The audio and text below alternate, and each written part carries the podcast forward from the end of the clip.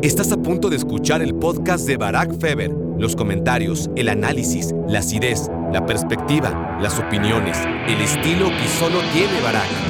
Una cosa es pagar para ser beneficiado por los árbitros, para tener ahí una influencia positiva en ciertos partidos, que ya está muy mal, pero encima pagarle a la persona equivocada, a una persona que te está tomando el pelo, a la persona que ni siquiera va a hacer su trabajo, eso es lo verdaderamente desafortunado, ¿no? Y, y ese es el tema con el Barcelona, que ha gastado y gastado y gastado y gastado en todo tipo de cosas y ni siquiera ha cumplido su objetivo. El Barça es un equipo que ha mejorado mucho, lo he comentado ya aquí, sobre todo defendiendo en campo contrario, pero sin Dembélé les falta ese, ese punto de calidad extra que se necesita en este tipo de partidos y que seguirá necesitando el Barcelona si llegase a jugar cosas importantes.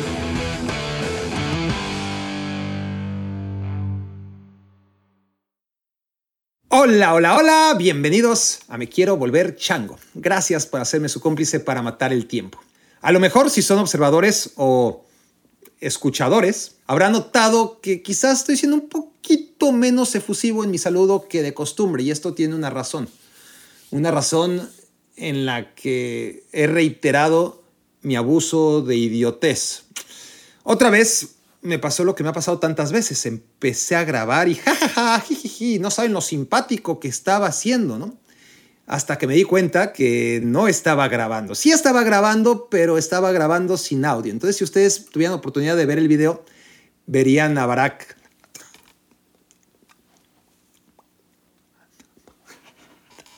Em, los que están escuchando el podcast en vez de viéndolo, este fue Barack imitándose a sí mismo, lo idiota que se veía mientras grababa sin audio. Afortunadamente, bueno, para ver el vaso medio lleno en lugar de medio vacío, cuando en realidad el vaso que está a la mitad, pues no está ni medio lleno ni está medio vacío, está a la mitad.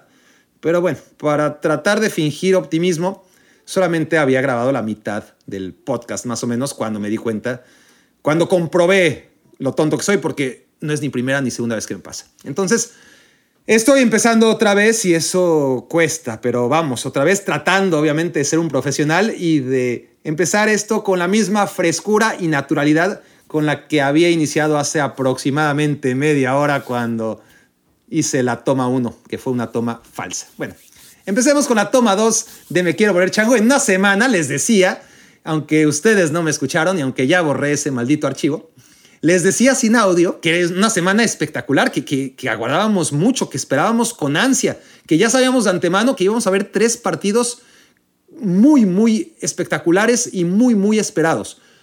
Uno en el marco de la Europa League.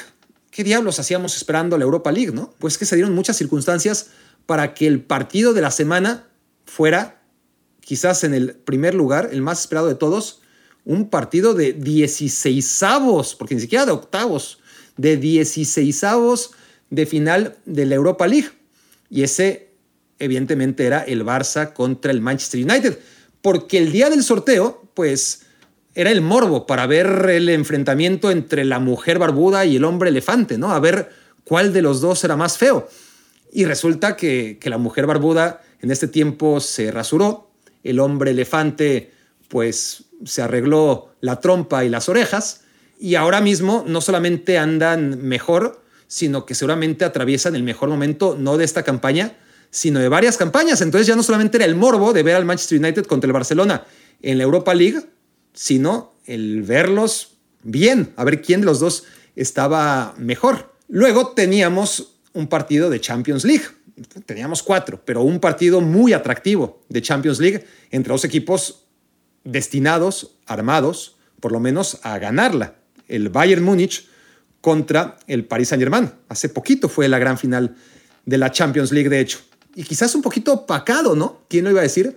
Por el partido de, Champions.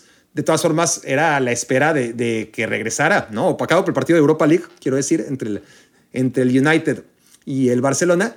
Pues de todas formas, esto era la Champions, ¿no? Y era el regreso de la Champions después de haberle esperado más que nunca, porque siempre se espera muchísimo y hay demasiado, ¿no? Eh, de lo que hablar y muchos cambios entre el sorteo y el partido de octavos de final. Pasan muchas cosas, pero ahora mucho más porque recordemos cómo tuvo que comprimirse toda la actividad en la fase de grupos para darle cabida al Mundial en el mes de noviembre y diciembre y con ello todavía hubo un mes más, ¿no? Si, si siempre son dos meses y medio de espera, ahora prácticamente tres meses y medio entre que acabó la fase de grupos y los octavos de final. Y el plato fuerte era espectacular. París Saint-Germain contra Bayern Múnich. Y aparte teníamos ya marcado con tinta indeleble el partido entre el Manchester City y el Arsenal por la Premier League. La primera vez que iban a medir fuerzas los dos mejores equipos del mundo hoy mismo, de entre todos aquellos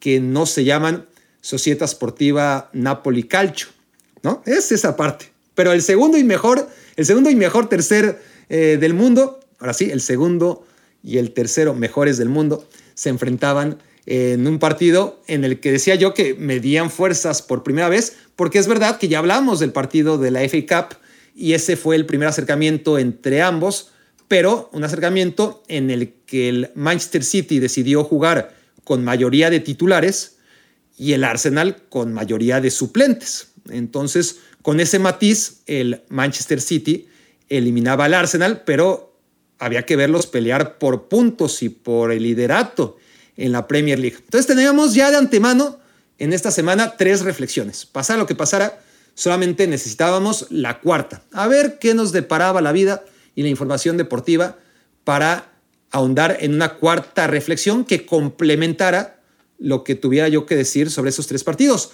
Resulta que lo que esperaba yo que fuera la cuarta reflexión se convierte en la principal, en la número uno, inequívocamente, justo en una semana en la que hubo tanto fútbol, porque a final de cuentas, pues grandes partidos se juegan afortunadamente todos los años y prácticamente todos los meses. Pero escándalos como el del Barcelona, pues también son todos los años y todos los meses, pero no de esta magnitud. ¿no? Porque al Barça, vamos a tratar de hacer el ejercicio rápido, se le ha acusado y se le ha comprobado en muchos casos de fraude fiscal, de difamación, de conflicto de intereses, ¿no? Con lo de Piqué y la Supercopa y, tantos otros temas. Media Pro, ¿no? Uno socio del Barça y aval de, de Joan Laporta, Jaume Roras, fue uno de los que hizo posible las palancas estas del Barça, en las que esta temporada, a pesar de no tener donde caerse muerto, ha podido armar un gran equipo con muchos fichajes y gracias a estas palancas, ¿no? Eh, palancas y burofax son españolismos que le debemos a, al Barça, ¿no? Burofax por lo de Messi y palancas por los métodos que ha encontrado Laporta para hipotecar al club y comer hoy, aunque tenga hambre mañana, ¿no? Y así ir vendiendo activos que pueden generar o que deberían generar dinero en el futuro y que ahora no lo harán porque el Barça los ha ido vendiendo. Y en este caso, bueno, ya me, ya me fui por otro tema, pero es uno de tantos, ¿no? En este caso, Jaume Roras como dueño de MediaPro y MediaPro siendo el encargado de las transmisiones de fútbol en España y en consecuencia, pues de qué se repite y qué no se repite en una transmisión de fútbol, por no hablar del VAR. Bueno, conflicto de intereses muchísimos. Pero al Barça se le ha acusado de tantas cosas y se le ha investigado de tantas cosas, de espionaje, de tráfico de órganos, bueno, pues de incumplimiento, por supuesto, del fair play financiero y de la normativa FIFA que regula el tráfico de futbolistas menores de edad. En fin, todo eso el Barça ha sido investigado y en muchos casos también ha sido castigado. De lo que no había sido todavía investigado, sí acusado muchas veces, pero como parte del folclore futbolero era de compra de árbitros. Eso no. Es decir, a final de cuentas, ahí estaba el arbitraje de Obrevo contra el Chelsea, ahí quedaba también el Daitekin en contra del Paris Saint-Germain en Champions League y las polémicas de siempre en la liga, ¿no? Pero todas eran parte de ese folclore futbolero en el que siempre hay acusaciones y los equipos grandes ya sabemos de antemano que tienen paradójicamente protección. Y digo paradójicamente porque es a los equipos chicos, ¿no? A los indefensos, a los que no pueden competir económicamente con los grandes, a los que idealmente habría que tratar de favorecerles, ¿no? Ayudarles de alguna manera.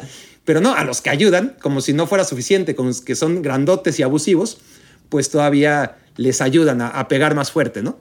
Y eso ha ocurrido y ocurre siempre. Los árbitros, aunque sea a nivel inconsciente, saben hacia qué dirección va el viento, ¿no? Y hacia dónde tienen que pitar. Insisto, hay mucha presión, saben que lo está viendo demasiada gente, que sus decisiones tienen demasiada implicación y aunque sea a nivel inconsciente, equipos como el Barça, como el Real Madrid, como la Juventus, como el Manchester United, y así podemos ir hasta la liga más recóndita, tiene equipos favorecidos por los árbitros.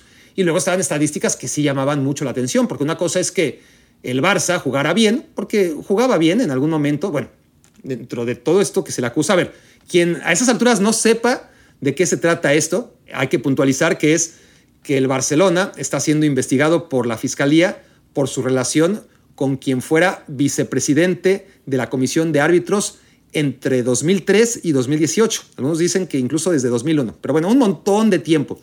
Y que hubo un pago de 1.400.000 euros por concepto de asesoría arbitral. asesoría arbitral lo pudieron haber justificado de cualquier otra forma. No pongas asesoría arbitral, no seas ridículo. ¿Quién necesita asesoría arbitral cuando te dedicas a jugar fútbol? Uno. ¿Y cómo vas a pagar tanto dinero por asesoría arbitral? Es, es vergonzoso defenderlo. Hubieran puesto que era concepto de por cuidar a los niños de los jugadores veteranos, ¿no? En la guardería. Las niñeras son bastante caras. No hagan eso, por Dios. En fin, a lo que iba es que, que sí, el, el Barça levantaba ciertas sospechas durante estos años por detalles no menores como el hecho que no le hubieran marcado durante más de dos años un penal en contra. Y, ahí estaba siempre la acusación de la prensa madrileña y, madridista, ¿no? Y, uno tendía a pensar que sí, que sí era extraño, porque bueno, que equipos como el Barcelona, pues lo normal es que jueguen mucho más en el área rival a lo que juegan los rivales en su propia área y que dentro de este marco de que pues, el, equipo grande, pues por ahí te haces la vista gorda en uno, dos, tres penales, pues no dejaba de ser algo llamativo, pero dentro de lo que la mayoría entendíamos como casualidad, no como causalidad, ¿no?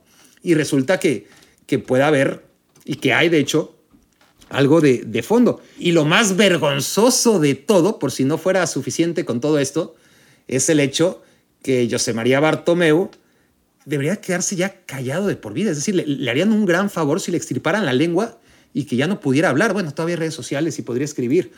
No sé, habría que sedarlo, que, que, que, duerma un ratito, ¿no? unos años, porque cada vez que habla se hunde más. Y cuando parecía que ya no podía ser peor lo del Barça, ¿no? la, gestión en particular de Josema, porque, a ver, lo de antes de Sandro Rosell y lo de después de Joan Laporta también ha sido terrible, terrible. Pero lo es que lo de José María Bartomeu no se puede ser tan imbécil. Honestamente, hasta yo, que soy uno de los mayores, ¿no? Este, tengo, creo yo, eh, bastantes credenciales como para decidir quién es un verdadero imbécil. O sea, yo que, que me pongo a grabar podcasts sin audio una y otra y otra vez, pues creo que tengo licencia como para saber de lo que hablo, ¿no? En términos de imbecilidad. Y este tipo, yo, José María Bartomeu, lo primero que hace es declarar que es una tontería, que no tiene sentido y puso el ejemplo.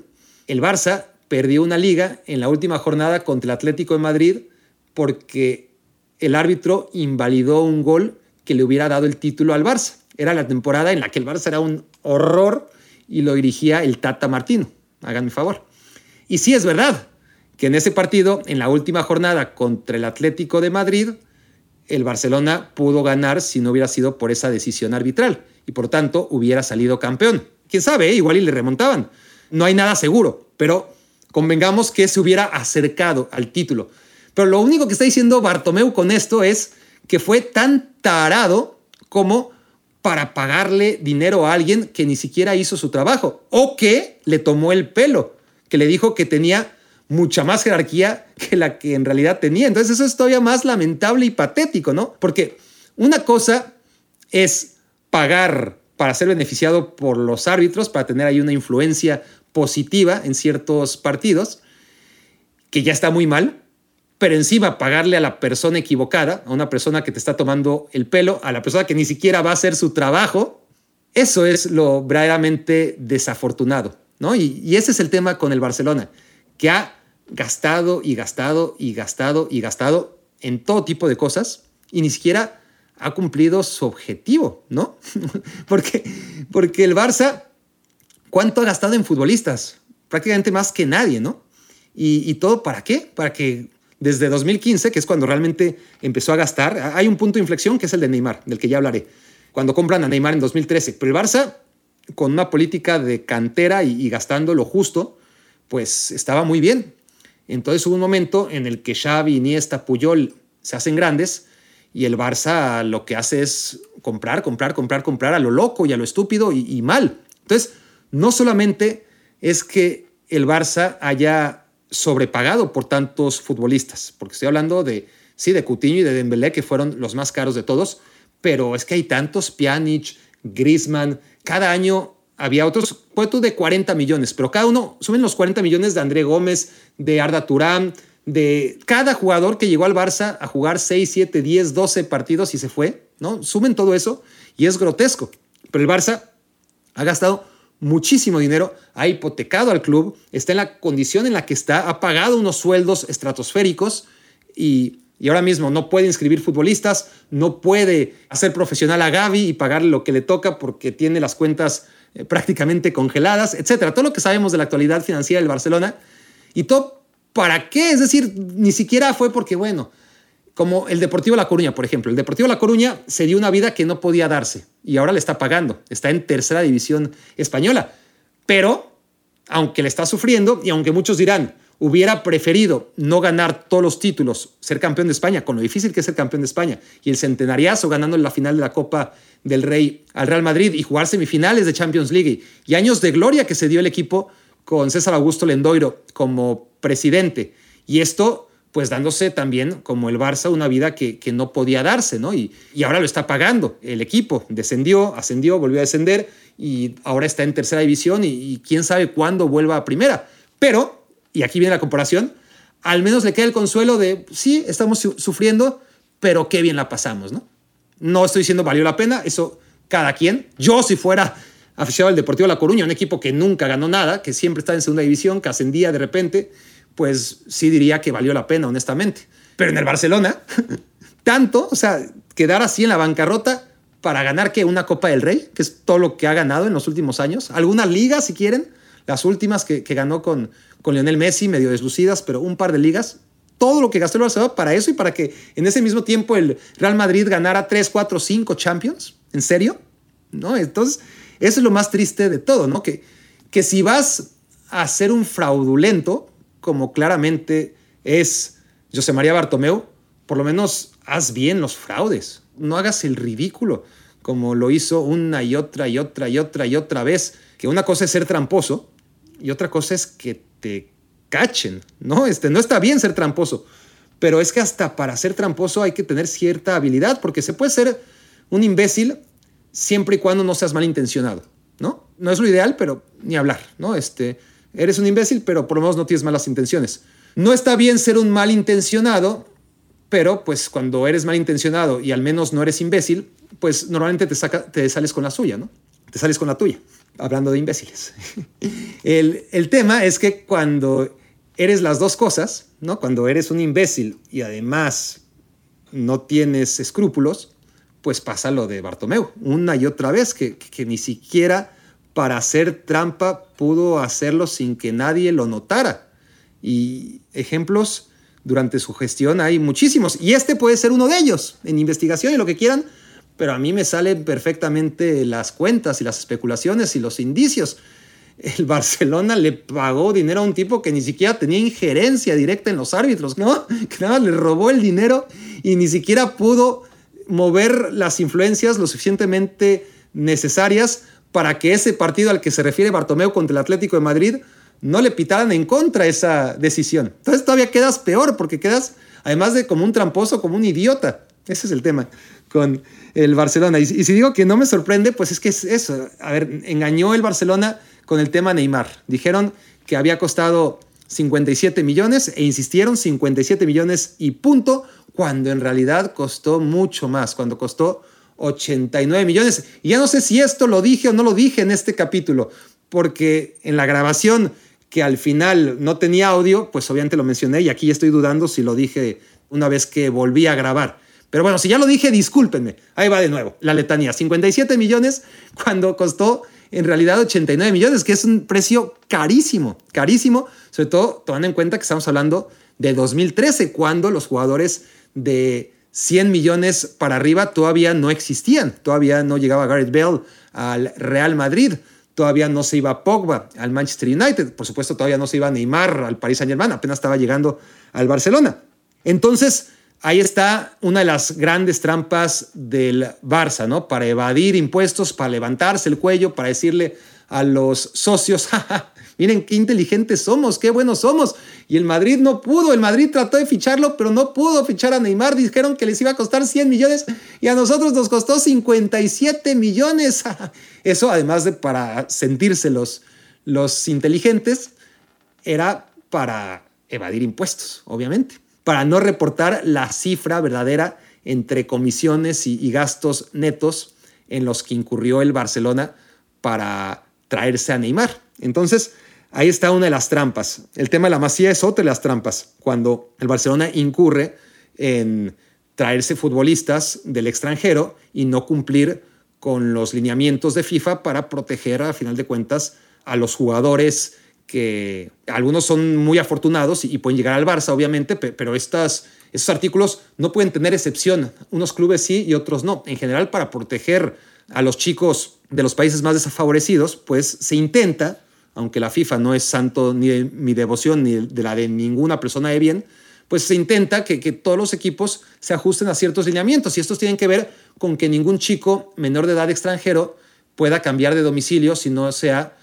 con sus padres y que sus padres lo hagan con un trabajo, ¿no? Pero el Barça tenía muchos chicos que no cumplían con estas directrices y con estos requerimientos para poder ser parte de la cantera del Barça. Y lo que ocurrió es que el Barça no pudo comprobar su inocencia, el Barça tuvo que pagar un año sin poder fichar, lo cual fue un favor, me parece, porque para cómo fichaba Bartomeu, por lo menos cuidaron durante un año las arcas del club y no sirvió para nada, porque de todas formas hay que ver los números con los que lo dejó, y eso que durante un año no pudo fichar por estar castigado. Y lo más importante es que estos chicos pues vieron truncadas sus carreras, ¿no? Porque quedaron inhabilitados para jugar. Entonces ahí está otra trampa del Barcelona. Eh, la del Barçagate, la que acabó con Bartomeu pasando una noche en la cárcel por pagarle a una empresa de social media una misión imposible, ¿no? Eh, que limpiara la imagen de José María Bartomeu, que hablara bien de él, que hubiera un ejército de bots hablando bien de noticias inventadas sobre lo grande que era José María Bartomeu y la gran gestión como presidente de, Barcelona. O sea, hay que ser cínico, ¿no? Y, además eh, hay que ser abogado del diablo como para ser, aún en estos tiempos, una empresa de social media que se ponga a escribir fake news de ese calibre, ¿no? Qué buenas noticias puedes encontrar de la gestión de Bartomeu.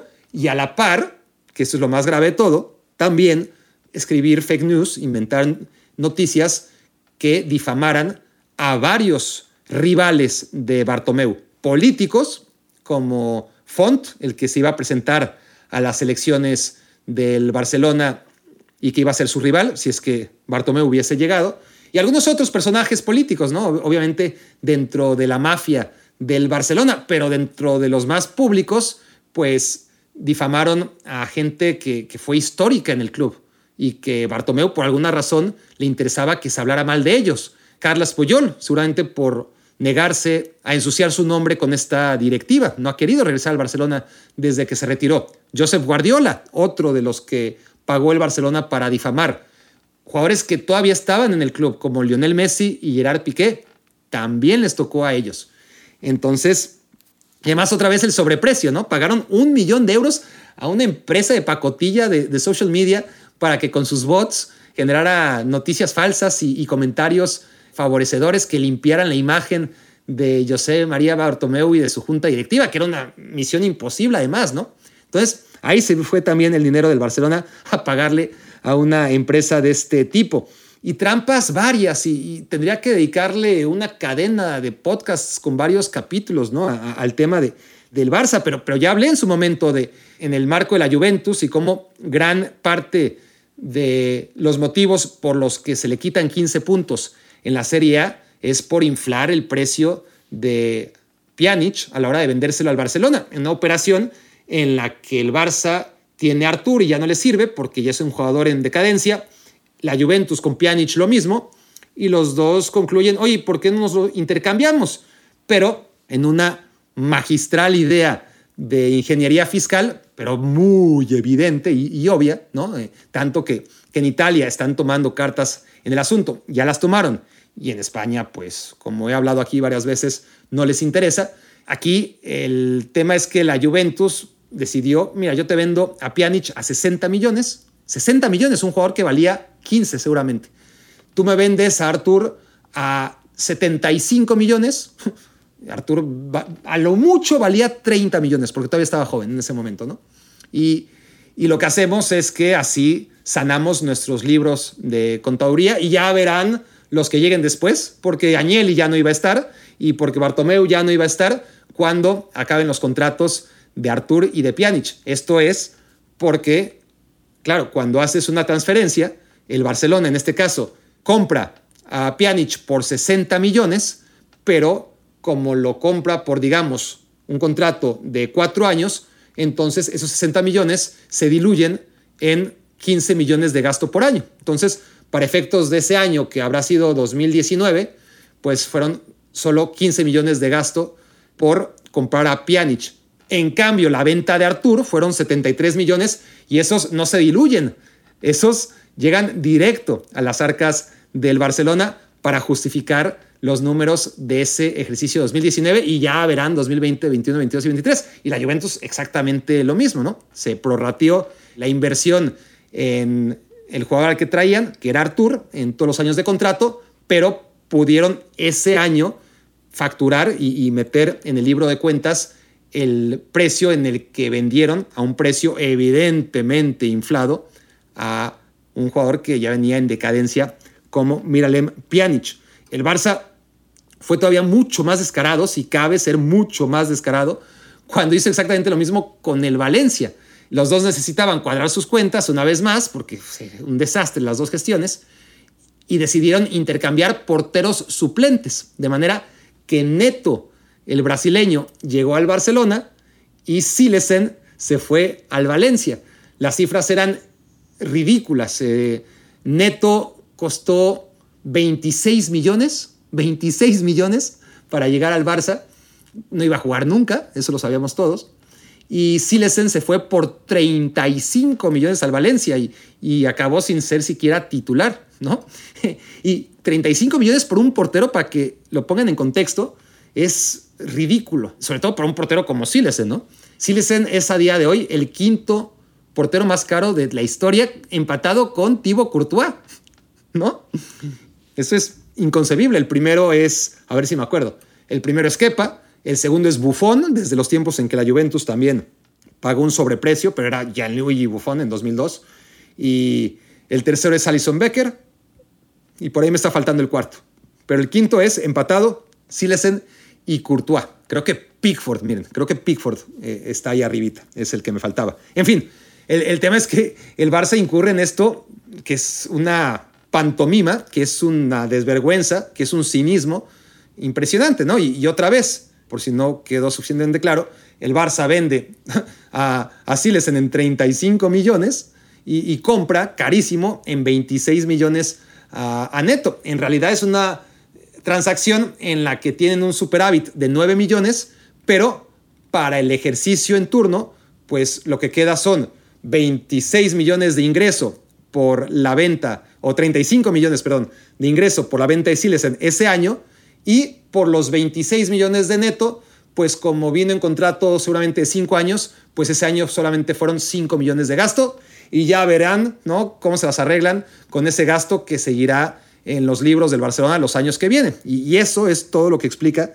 el caos en el que se encuentra metido ahora mismo el Barcelona por esta gestión lamentable. Entonces han sido trampas por todos lados. La más delicada de todas, la del hígado de Avidal. Esa sí es hasta complicado hablar de ella hasta que no tengamos una conclusión a la investigación, pero las últimas noticias ya confirman en la investigación que cuando en 2012 Erika Vidal es sometido de emergencia a un trasplante de hígado, el Barcelona dejó saber a la opinión pública que Eric Avidal, primero dijeron que iba a ser Dani Alves, ¿se acuerdan? Pues luego le dijeron, no, no, Dani, gracias, pero, pero no, va a ser el primo de Avidal. Resulta que no era el primo de Avidal, ya se confirmó que no era el primo de Avidal y que por lo tanto ahora mismo se está investigando algo tan delicado como el presunto tráfico de órganos. Y esto incluidas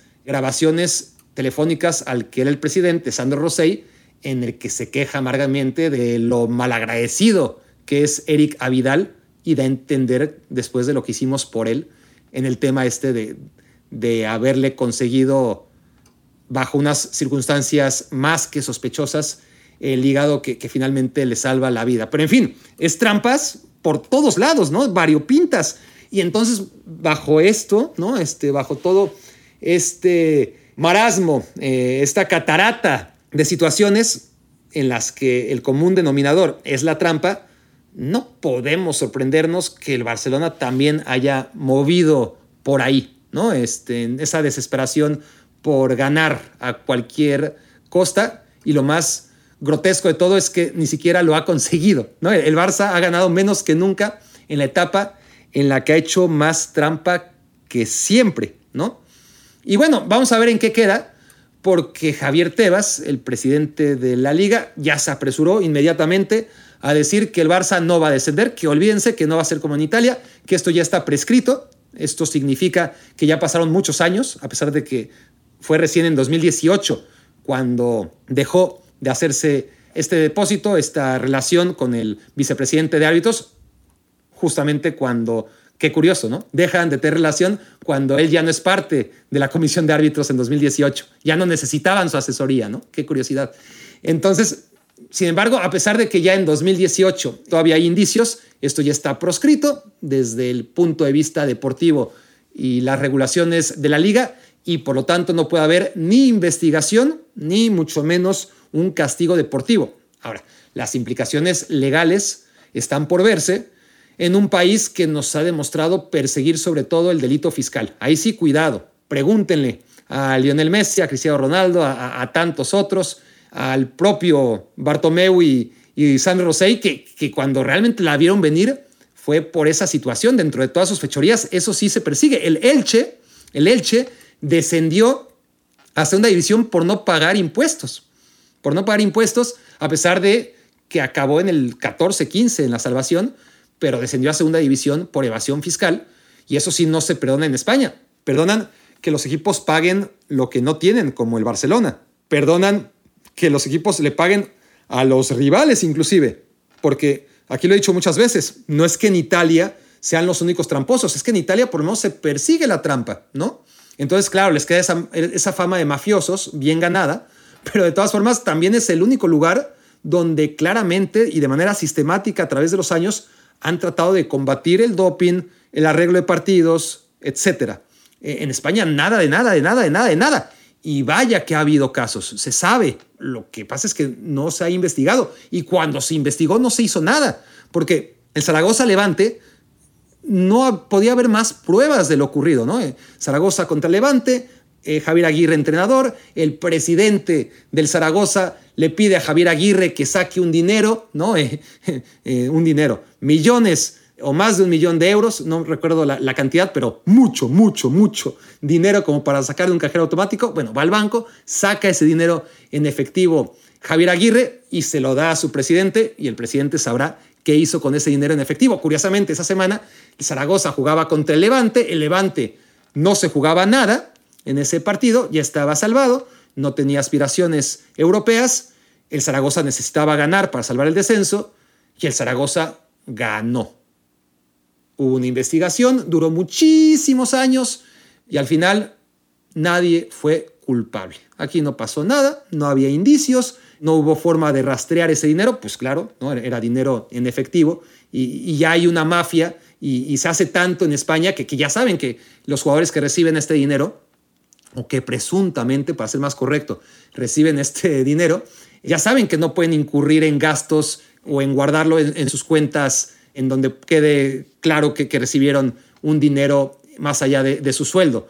Es obvio, ¿no? Que no incurrieron en gastos extraordinarios que pudiesen rastrearse, porque ya tienen esa habilidad, sobre todo los jugadores de Levante, que es uno de los equipos que ha estado continuamente bajo sospecha en estos partidos. Pero bueno, en España está esa cultura en la que la trampa no se persigue, solamente se persigue el delito fiscal. Bueno, ese fue el gran tema de la semana. Por lo demás, pues sí, hubo partidos, partidos importantes, decía el Barça contra el Manchester United. Yo creo que el Barcelona, reflexión número dos. Para empezar, el tema es que el Barcelona y el Manchester United, si tienen dignidad, no tendrían ni que festejar, honestamente. Si uno de ellos acaba ganando la Europa League, yo lo único que quiero, lo único que pido, lo único que exijo y que sé que no voy a tener, es que cuando el Manchester United gane la Europa League, que ya la ganó con José Mourinho, ya la festejó, pero Mourinho festeja hasta la Conference League. Y el Barcelona ni hablar, cuando si es que llegase a ganar la Europa League, que se ve algo muy, muy lejano, ¿no? Pero que tengan la dignidad de, festejar de puntitas sin hacer mucho ruido, así como, bueno, sí, estamos aquí, este, aquí está el trofeo y, y medio discretos, porque la Europa League no es algo por lo que deban competir de ninguna manera. Todavía el Manchester United, pues fue por haber quedado fuera del top 4 en una liga tan competitiva como la Premier League. En el caso del Barcelona fue por segundo año consecutivo no poder estar por encima de un equipo en su grupo, en este caso el Inter, y claro el Bayern, y el año anterior el propio Bayern y, y el Benfica, ¿verdad? Por segundo año consecutivo el Barça queda fuera de los octavos de final y solo por eso tiene que jugar la Europa League. Entonces, puesto esto en contexto, esperando que gane quien gane, tampoco hagan demasiado ruido. Y eso, insisto, apenas estamos en los 16 de final, ¿no? El Barça es un equipo que ha mejorado mucho, lo he comentado ya aquí, sobre todo defendiendo en campo contrario, pero sin Dembélé les falta ese, ese punto de de calidad extra que se necesita en este tipo de partidos y que seguirá necesitando el Barcelona si llegase a jugar cosas importantes. No tiene, o sea, con Lewandowski tiene obviamente un jugador de primer nivel, con Pedri que se lesionó, otro jugador a una altura y con un techo que cada vez va quedando más alto y que no sabemos cuándo va a llegar a él y, y cuál va a ser la altura de este. Pero el jugador que cuando anda bien realmente te desequilibra, te cambia el partido, te hace la jugada inesperada. Es un jugador fuera de serie, muy a veces, pero cuando lo es, realmente es un jugador determinante. Ese es Usman Dembélé. Es lo que tiene ahora mismo el Manchester United en Marcus Rashford. Está enrachado desde la Copa del Mundo, desde que se fue Cristiano Ronaldo. Está increíble, ¿no? Pases, goles, velocidad. Está incontrolable. Esa es la palabra, incontrolable.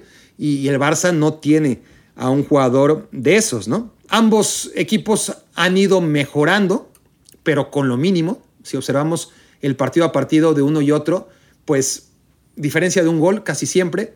Los partidos del Barça casi siempre también con el común denominador de empezar muy bien, cada vez mejor, eso hay que reconocérselo, pero después sufrir los partidos, no amarrarlos, eh, no sacar la ventaja suficiente de, goles en los ratos que anda bien en el partido y eso le lleva a manejar victorias de apenas un gol, ¿no? Y, depender muchas veces de errores de los rivales en mano a mano o de grandes colaboraciones de Ter Stegen, que por cierto contra el Manchester United se comió claramente uno de los goles, en donde no protege su poste y, Rashford lo aprovecha.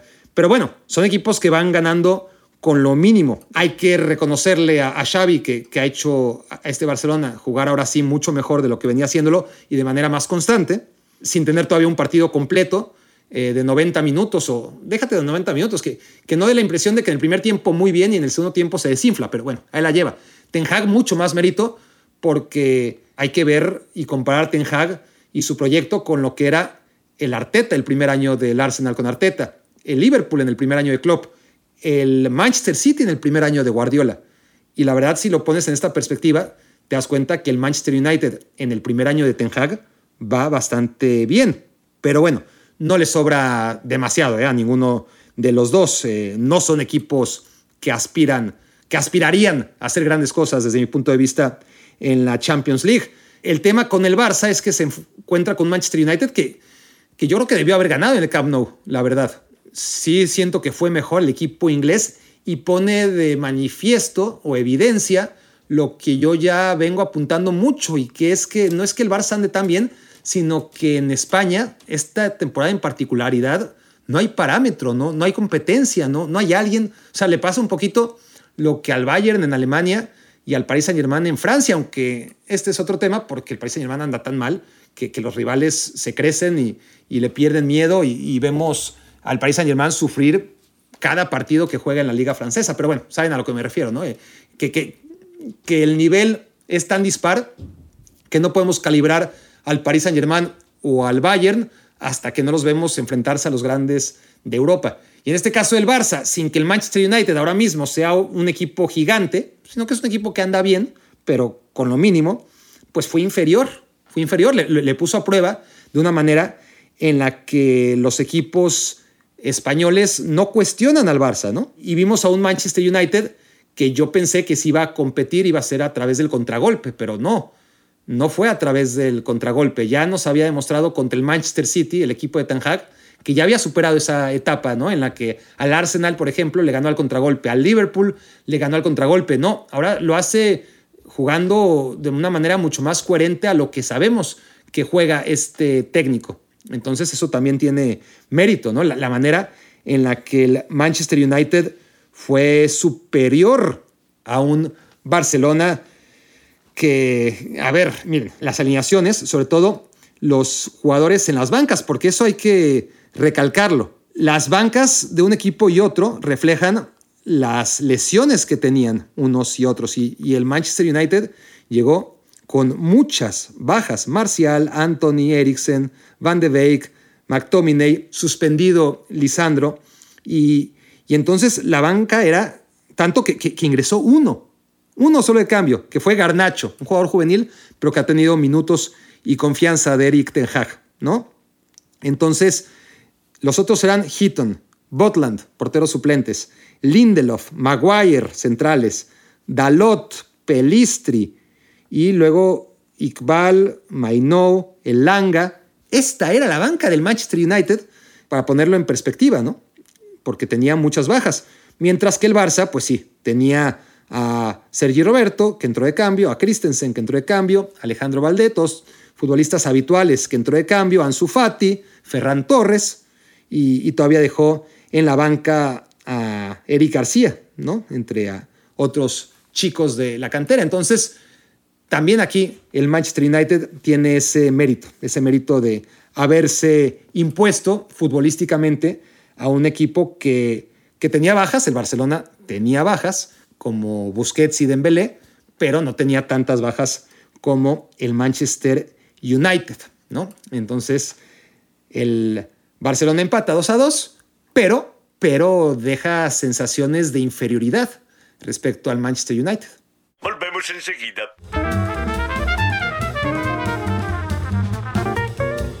Bueno, disculpen las fallas técnicas que hemos resuelto. Es que me acabo de dar cuenta Primero grabé sin grabar.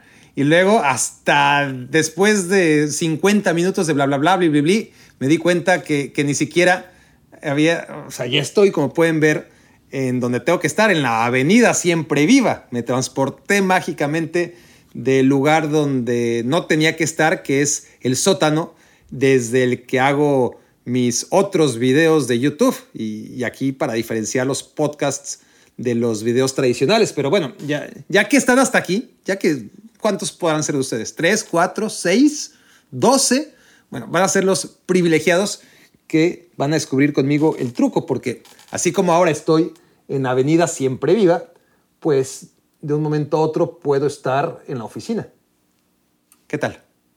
Ya, estoy en la oficina. O los que están escuchando esto y no están viendo ni madre, pueden visitar en YouTube si tienen curiosidad o si no, aguántense tantito. pueden, no sé, un minuto, adelantarle porque no van a entender nada de lo que estoy diciendo. Puedo estar en el estadio o puedo estar en donde les gusta, en un restaurante. Vamos a un restaurante. Aquí, aquí estamos en un restaurante. ¿Qué tal? Y luego, ¿qué más? A ver, de repente, sin movernos de aquí, podemos estar ya en el estudio Sports Center y, eso ahorita la iluminación eh, se está reflejando, entonces no es, no es la mejor, Pero bueno, esa es la idea. Vámonos de regreso ahora sí a Avenida Siempre Viva. Para, ¿De qué le está hablando? Ah, del Barcelona, ya para acabar ya con el tema del Barcelona y el Manchester United, este partido que acaba 2-2, que les digo que para mí mereció ganar el Manchester United, en el que Xavi sigue haciendo cosas raras como, a ver, pongo a Marcos Alonso de central cuando en realidad siempre ha sido lateral y pongo de lateral a Araujo, que en realidad es central, y dejo a Cundé de central cuando, bueno, Cundé sí es central, pero viene jugando de lateral, ¿no? Es difícil de entender por qué Xavi va rotando. Hay quienes rotan a sus porteros, hay quienes rotan a sus delanteros. Xavi rota en el lateral derecho, que no tiene, Araujo y a Cundé. Entonces a veces pone a uno de central y a otro de lateral derecho. Y bueno, bueno, en este partido decidió poner a Araujo como lateral derecho y a Cundé como defensa central. Por cierto, el otro Araujo parece que sí, siempre sí, va a jugar en el Barcelona, de inicio en el Barça B de Rafa Mer. Qué, qué mal hace las cosas el Barça, qué bárbaro, ¿no? Se esperó hasta el último segundo del último día de transferencias para meter, y obviamente pues las cosas salen mal, generalmente cuando dejas las cosas a último minuto, díganmelo a mí, que no sé cómo tengo la desfachatez de criticar al Barça por hacer eso, pero pero claro, no salen las cosas bien y se tienen que amparar otra vez como se ampararon con lo de Lewandowski, como se ampararon con lo de la Masía, como se la pasan amparando todo el tiempo y jugando el papel de víctimas. Y aquí parece que, que les han dado la razón, como también con lo de Gaby, porque no le dejaban inscribir a Gaby eh, entre los profesionales y ahora parece que sí, el TAS les está dando la cautelar. La cautelar es una medida en la que pues, se hacen pasar por los inocentes y medio los protegen. Entonces, tanto en el caso de Gaby, como el de Araujo, que no había cerrado su fichaje a tiempo el 31 de enero, procedente del LA Galaxy, pues ahí va a tener un lateral derecho, por fin Xavi, eh, del cual disponer y va a ser interesante, ¿no? Eh, yo creo que debe tener oportunidades en el primer equipo, algunas, vamos a ver si se las gana o no, porque el Barça no tiene laterales derechos, así que bueno, vamos a ver si, si se le hace o no, pero pero qué necesidades. Es decir, ¿desde cuándo sabías que necesitabas un lateral derecho? ¿no? Que, que Bellerín ya no contaba contigo, que Araujo tampoco es un futbolista tan extremadamente caro como para andar regateando un euro más, un euro menos, aún en la situación económica en la que está el Barcelona. Y, qué manera de poner en predicamento ¿no? los intereses de una institución y de un jugador como ocurrió con Julián Araujo. Tercera reflexión, vamos al Bayern contra el Paris Saint-Germain. Vamos a darle velocidad a esto, que como les dije, el tema número 4 acabó siendo el número uno y principal y por lo general estoy tratando con éxito increíble, pero de que los podcasts no duren más de una hora. Suelen quedar de 59 minutos con 30 y muchos segundos. Y bueno, vayan contra PSG. No hay tanto de lo que hablar. La verdad es que el Paris Saint-Germain, horrible. Horrible los primeros 75 minutos. Pero el tema y lo importante pensando en una posible remontada, es que sí, perdió el Paris Saint-Germain en casa, pero en la vuelta bateron Kylian Mbappé, que cuando entró de cambio le cambió la cara al Paris Saint-Germain y, va a estar físicamente mucho mejor. Y habrá que ver porque la verdad es que el Bayern Múnich, siendo muy superior, no superior, sino abismalmente superior en todas las facetas del juego al Paris Saint-Germain, pues le alcanzó para hacer un gol y que se lo comió además Donnarumma. No debió haber entrado. ¿eh? Y sí, Donnarumma tuvo uno o dos de mérito, pero tampoco es que el Bayern Múnich, con esa presión alta, con esa recuperación de balón, con ese sometimiento que ejerció sobre el Paris Saint-Germain en el Parque de los Príncipes, tampoco es que el Bayern haya generado el peligro que sí generó el Paris Saint-Germain en los últimos 15 minutos. Con un Bayern cansado, con un Bayern quizás tratando de amarrar esa ventaja, con un Bayern que no pudo contrarrestar a Kylian Mbappé, con un Bayern que no sé qué tanto ya no quiso o ya no pudo seguir atacando, ¿no? Y ahí está la gran duda y el gran interés de cara al segundo partido, porque podemos dar por sentenciada la eliminatoria, como hemos hecho tantas veces de manera equivocada, pensar, no, pues como el Bayern ya ganó en Francia, pues ni modo que no gane o por lo menos empate en Alemania, cuando va a ser otro partido distinto, otras circunstancias, y ya veremos. Pero insisto, en 75 minutos el Bayern fue muy superior y sin embargo en 15 minutos el Paris Saint-Germain con dos goles que le fueron anulados, pero son cuestiones de, centímetros, ¿no? Ahí estuvo la jugada de peligro con un gol de Lionel Messi que evita Pavard de milagro una vez que Sommer ya estaba batido, con una buena intervención del arquero suizo. En fin, muchas jugadas de gol en muy poco tiempo para el Paris Saint-Germain, cuando el partido, si lo lees desde una perspectiva de 90 minutos, pues debieron perderlo por muchos más goles. Y al final pierden 1-0 con gol de Kingsley Coman, jugador que nació en París y concretamente en la cantera del París Saint-Germain. Y ese es un tema, porque el París Saint-Germain no ha tenido cabida para sus canteranos. Todos los equipos, el Barça, un poquitito el Real Madrid, un poquitito el Chelsea, pero creo que todos los equipos que aspiran a algo necesitan gente de la cantera, gente importante, gente que, a la que le duela más perder. Eso es básico, ¿no? Que disfruten más ganando, pero sobre todo que les duela más la derrota. Y eso el Paris Saint Germain no lo tiene, y no porque no lo forme, forma grandes futbolistas, pero no tienen entrada. Imagínense este Paris Saint Germain, pero con Kingsley Coman, con Christopher Nkunku, con Mike Mañón en la portería, con Musa Diaby, el del Bayer Leverkusen, son cuatro cracks, ¿eh? Musa Diaby, súper importante en el Bayern Leverkusen. Christopher Nkunku, ni hablar en el Albe Leipzig. Mike Mañón, desde que se lesionó el Milan, se desmoronó. Gran portero, el francés. Y luego hay otros que, bueno, Gendouzi, por ejemplo, ¿no? Hay una lista larga ya de futbolistas no tan determinantes, pero Gendouzi al final mundialista, ¿no? Aún con lesiones y lo que quieran en, en Qatar 2022. Entonces, tiene una gran cantera el Paris Saint-Germain, y curiosamente, Kingsley Coman, un canterano del Paris Saint-Germain, los está castigando, como ya ocurrió en la final de la Champions League. Y el Paris Saint-Germain no aprende y probablemente nunca aprenderá, porque con mercenarios, con un 100% de mercenarios en tu equipo, va a ser difícil, va a ser difícil que consigas tus objetivos. Si tuviera a tres, cuatro de estos formidables jugadores y encima surgidos de la cantera, pues a lo mejor Coman le estaría metiendo goles al Bayern en lugar de que fuera al revés. Cuarta reflexión nos lleva al Arsenal Manchester City. La gran diferencia aquí fue una jugada, una jugada en la que cambió todo. El Arsenal dominaba al Manchester City. No había generado ocasiones de mucho peligro, pero estaba mucho más cerca el balón en todo momento de la portería de Ederson que la portería de Ramsdale, hasta que un despeje a, nadie por parte precisamente de Ederson es mal atacado por Saliba, le cae a Tomiyasu y Tomiyasu le da una asistencia increíble a, Kevin De Bruyne, ¿no? Eh, y además tienen que pasar muchas cosas, ¿no? Uno, que tanto que se le ha criticado, o más que criticado, siempre cuando hablamos del Arsenal y de las dudas que ha generado para realmente ser un candidato número uno a ganar la Premier League es que va a ser muy difícil sin rotaciones, jugando siempre con los mismos. Bueno, para este partido hace un cambio, juega con los de siempre, bueno, hace dos cambios. Uno no le quedaba de otra, que era meter a Jorginho en lugar del ganés Tomás Partey, que no podía jugar el encuentro. La otra fue decisión técnica, es así, fue por parte de Arteta, de no meter a Ben White, que viene siendo titular durante toda la temporada, en el lateral derecho y meter en su lugar a Tomiyasu, el futbolista japonés.